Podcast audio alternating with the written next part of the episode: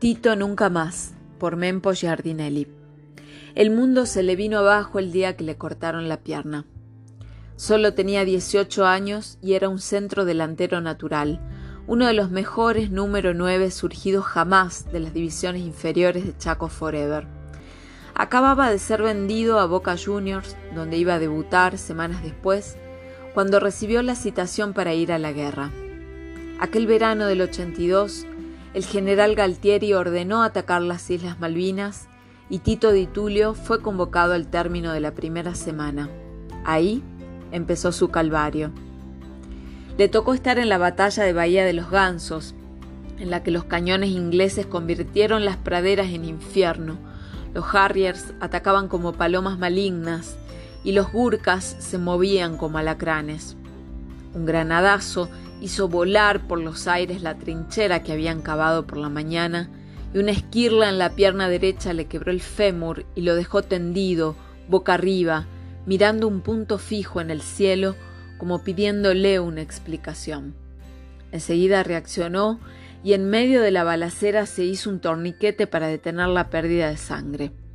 La herida no hubiera sido demasiado grave si lo hubiesen atendido a tiempo pero la incompetencia militar argentina y la furia británica lo obligaron a permanecer allí por muchas horas, durante las que fue sintiendo cómo la gangrena, o como se llamase esa mierda que lo paralizaba, le tomaba toda la pierna.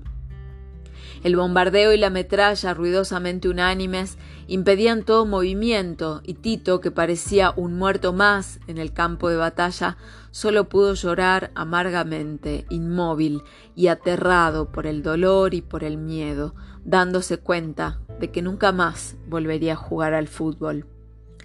Lo encontraron desvanecido y alguno dijo después que los ingleses lo habían dado por muerto.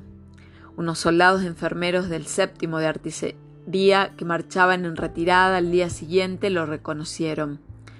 Chaqueños todos ellos. Uno dijo, Che, este se parece al Tito de Tulio, el 9 de Forever. Y otro dijo, no parece, boludo, es el Tito y está vivo.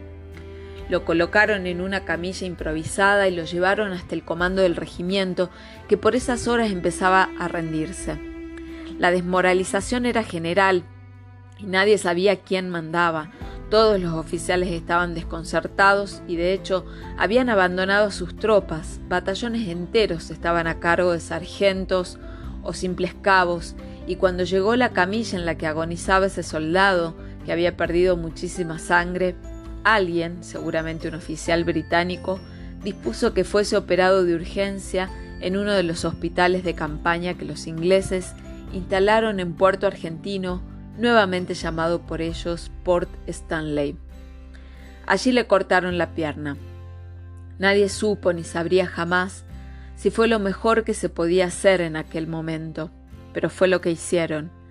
Así terminó la guerra para Tito Di Tulio, y también se terminaron su carrera futbolística y sus ganas de vivir.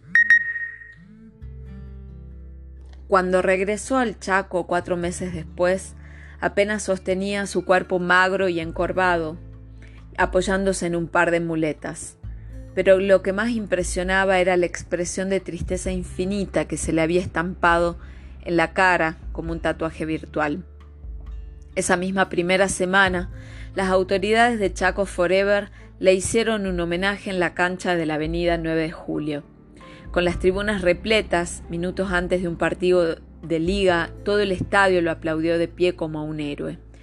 Pero todos vimos también que Tito no se emocionaba ni sonreía, era apenas un cuerpo irregular coronado por esa tristeza imbatible.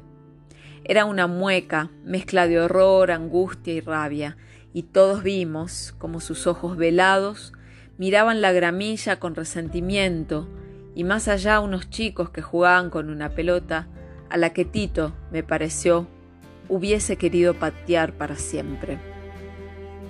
Desde entonces muchas veces me pregunté cómo se hará para soportar semejante frustración. Los que estamos completos y somos jóvenes, no podemos siquiera redondear la dimensión de nuestra piedad. Incapaces de imaginar la crueldad de la tragedia, nos la figuramos como un fantasma que jamás nos alcanzará, ocupado como está, suponemos, en hacer estragos con la vida de otros.